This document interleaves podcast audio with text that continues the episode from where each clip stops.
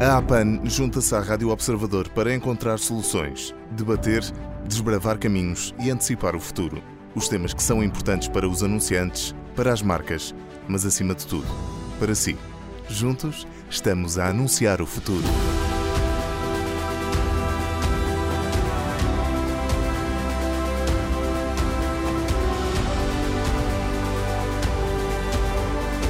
Neste sexto episódio do nosso podcast A Anunciar o Futuro, continuamos a falar sobre o propósito das marcas e neste episódio vamos perceber se o consumidor de hoje tem noção do propósito e dos valores das marcas.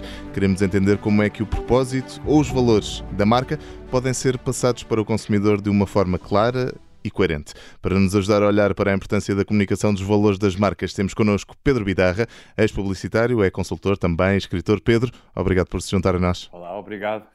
Muito, muito obrigado pelo convite. Pedro, há mesmo uma preocupação crescente das marcas em definir bem e transmitir os seus valores? Uh, há, como sempre houve, de alguma maneira. Uh, ou pelo menos dos, uh, do, do, dos transmitir, não, não sei se tanto de os transmitir, mais agora, mas de, de, de, os ter, como é, como é que se há a dizer, de, de, de os ter postados na parede, de alguma maneira. Essa, pelo menos, devia ser a preocupação das marcas. Mas é uma coisa antiga. Eu, quando estudei a, a psicologia organizacional, nos idos anos 80, falava-se muito disso, havia muita teoria já sobre os valores, sobre, a missão, e portanto não, é uma coisa de agora, é uma coisa de sempre, agora talvez mais mediatizada, mais para consumo também externo, enquanto antes era muito uma, um, um, instrumento conceptual de organização interna. E uhum. era assim que devia ser, de alguma maneira. Eu, eu, eu, tenho, eu tenho feito algum trabalho para algumas organizações, para um banco, para, para uma empresa de telecomunicações, outra empresa de saúde. Eu tenho feito algum trabalho sobre, sobre a missão e, e sobre, sobre, a missão, perdão, sobre o propósito e sobre esta nova tendência em que eh, quase todas as organizações uh, querem explicitar e, o, o, o, seu propósito. E os, qualquer dos conceitos que falou, a missão, a visão, o propósito, agora sim, uh, sempre tiveram, de alguma maneira, um, um objetivo prático. Um, um, objetivo prático e que é sempre um guia da ação, da ação da organização, da empresa, da, das marcas. E, portanto, uh, sempre teve esse objetivo prático. A, a diferença e a mudança para além do, do, de uma necessidade quase psicológica de inovação e de estar sempre à procura da, da última moda, uh, também, na, também nas teorias. Uh, uh, a grande diferença tem que ver, parece-me a mim, com, com os tempos. Falava-se muito de missão no, no, nos manuais de, de, gestão e de administração, na altura nem se chamava de gestão, chamava-se administração.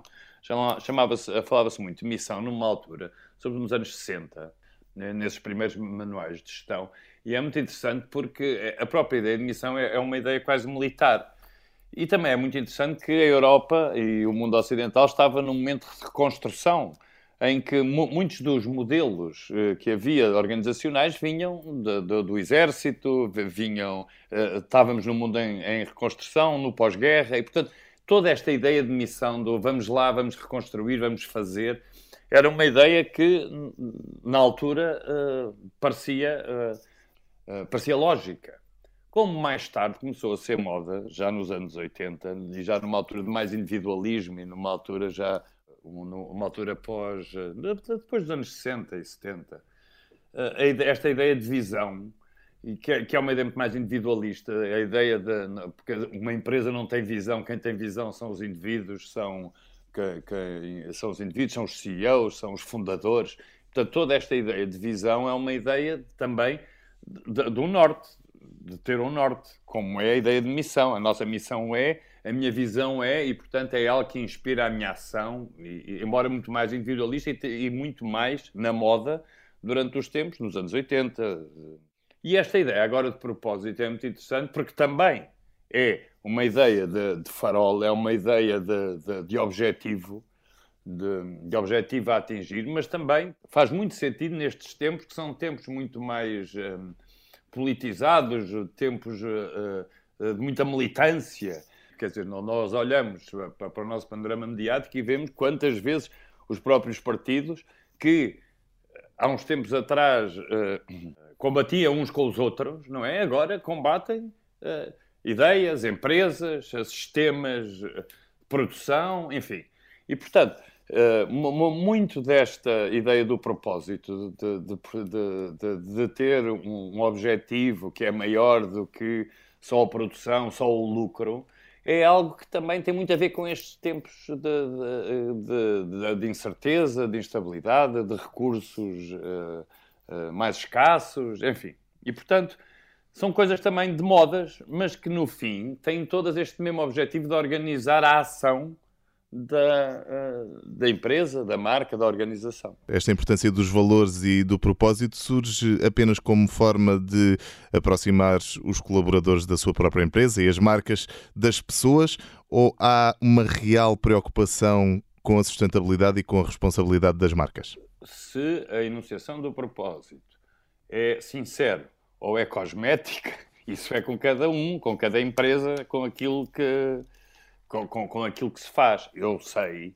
que muitas vezes o propósito é verdadeiramente uh, algo que, que é sentido que, e que se quer partilhado na organização, mas às vezes também é uma espécie de wishful thinking, mas que não tem aderência à realidade e que é uma coisa muito mais cosmética. Não é? E, portanto, isso depende, obviamente, do, de, de quem está à frente da empresa, dos acionistas e daquilo que é o verdadeiro propósito do, dos, da, das pessoas que gerem e, uh, as empresas. Há umas definições de propósito que são, que são muito interessantes uh, e, e, que normalmente eu uso também como guia, mas uh, a, a, a, ideia, se calhar, mais sucinta de propósito é a procura de um objetivo maior que o lucro.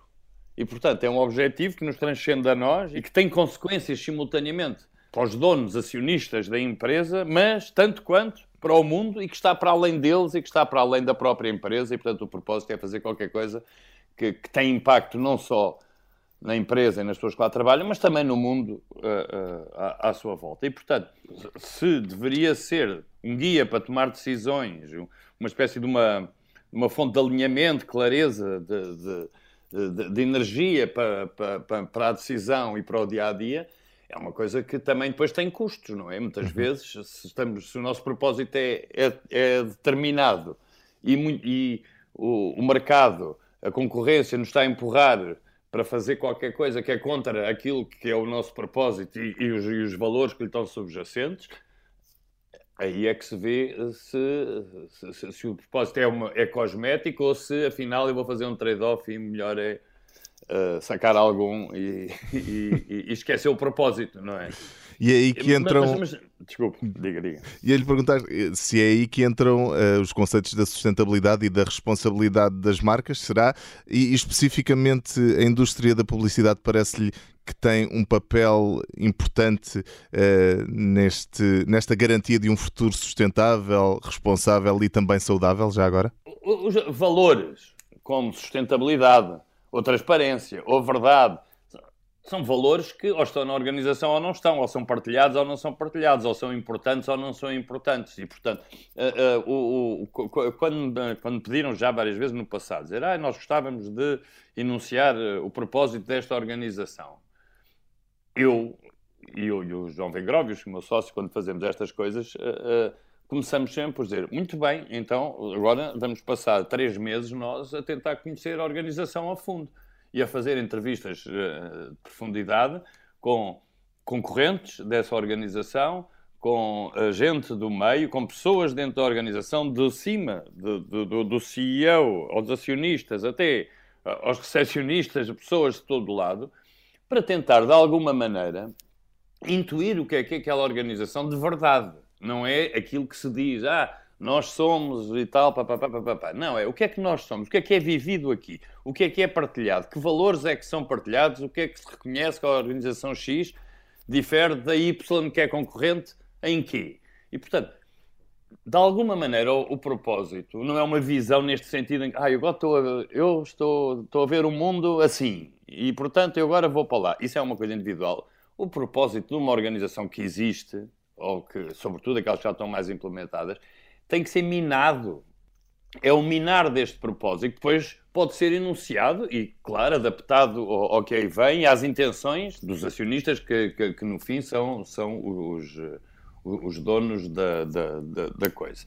E, portanto, se o mundo pede sustentabilidade, se o mundo pede uh, uh, determinados valores, é melhor que as empresas estejam aptas a, a, a, cumprir essas promessas, porque senão é o próprio mundo que as expulsa e que, não, e, e, e que as abandona, e portanto, muitas daqui, dessas coisas que me falou, sobretudo eh, em termos, a nível da sustentabilidade e também da transparência, e tudo, muitas dessas coisas é o mundo que está a pedir e as empresas adaptam-se a essas exigências de acordo com o propósito que têm e, e, e, portanto, isso são tendências do mundo, não são tendências das empresas, são tendências do mundo.